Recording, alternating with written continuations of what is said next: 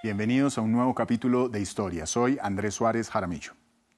Sudán atraviesa días convulsos tras un nuevo golpe de Estado militar que ha puesto fin al gobierno de transición de Abdallah Hamdok, un capítulo violento más en la política de un país cuya historia está marcado por los conflictos armados internos. Sudán nació como país independiente en 1956, en medio de una cruenta guerra civil entre el norte y el sur el norte con una predominancia de población árabe, mientras el sur con una mayoría cristiana repartida en grupos étnicos de origen subsahariano. Este desgarrador conflicto dejó más de medio millón de muertos en 16 años y desestabilizó y empobreció por completo a la nación que, a pesar de haberse creado como una democracia, sufrió su primer golpe de Estado en 1958. El poder militar es clave para entender la política sudanesa. Tras el primer golpe se inauguró un periodo de gobiernos inestables. Culminó con otra toma forzosa del poder estatal en 1969 por parte del coronel Gafar Nimeiri. Con Nimeiri, Sudán vivió cierta estabilidad, aunque este militar suprimió toda libertad política, logró firmar la paz con el sur en 1972 con los acuerdos de Addis Abeba. Pero su acercamiento al Islam y la imposición de la ley islámica en 1983 desató la Segunda Guerra Civil sudanesa. Esta guerra fue aún peor que la anterior el conflicto y un periodo de sequía desataron una serie de hambrunas que afectaron a millones de personas, especialmente en el oeste del país. Este desastre humanitario fue ocultado por el gobierno de Nimeiri, algo que precipitó su derrocamiento en 1985. El final de Nimeiri trajo más inestabilidad y el surgimiento de un nuevo nombre que a la postre se convertiría en el hombre fuerte de Sudán por cerca de 30 años, Omar al-Bashir. Al-Bashir llegó al poder en 1989 e instauró un régimen personalista de partido único que se acercó progresivamente hacia el fundamentalismo islámico. Para finales de la década de 1990, Estados Unidos incluyó a Sudán en la lista de estados terroristas por sus nexos con Osama Bin Laden y Al Qaeda. Washington acusó a Jartum de fabricar armas químicas para este grupo e incluso lanzó ataques específicos a fábricas. El fundamentalismo de al-Bashir propició el inicio de otro conflicto en Sudán por una cuestión religiosa. En 2003, el Ejército de Liberación de Sudán tomó las armas contra el gobierno en Darfur al acusarlo de oprimir a la minoría no árabe.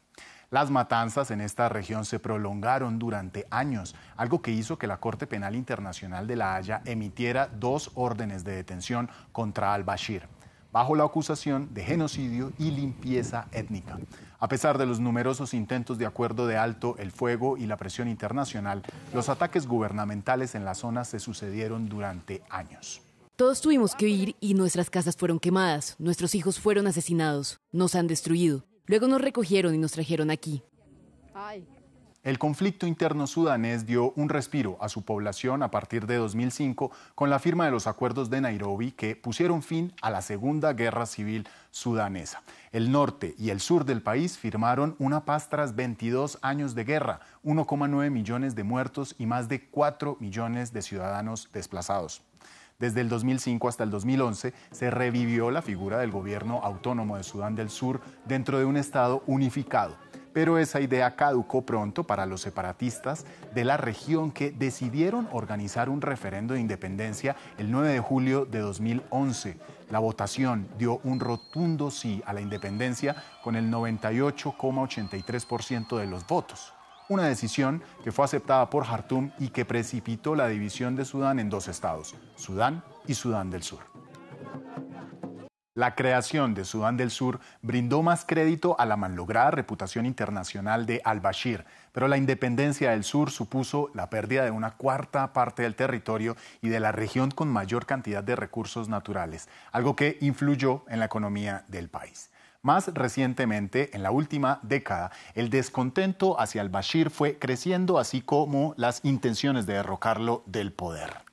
Desde diciembre de 2018 las marchas aumentaron. La población mostró su hartazgo por tres décadas de férreo control militar, violencia, aislamiento y pobreza y miles de sudaneses salieron a las calles. Hasta que en abril de 2019 al-Bashir sufrió un golpe por parte del ejército que lo depuso del poder.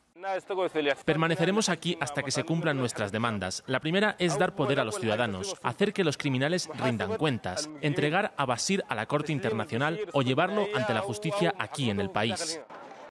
Aquel episodio fue el final del hombre fuerte de Sudán y el inicio de un nuevo periodo inestable en el que el poder civil intentó ser parte activa de la política de Sudán.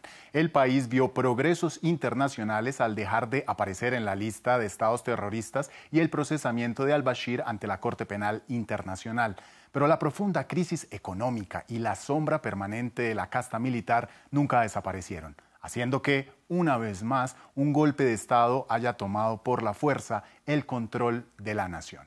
Así concluimos. Los textos y la edición son de Álvaro Cordero. A ustedes gracias por compartir y comentar estas historias que las encuentran en los programas de France24.com.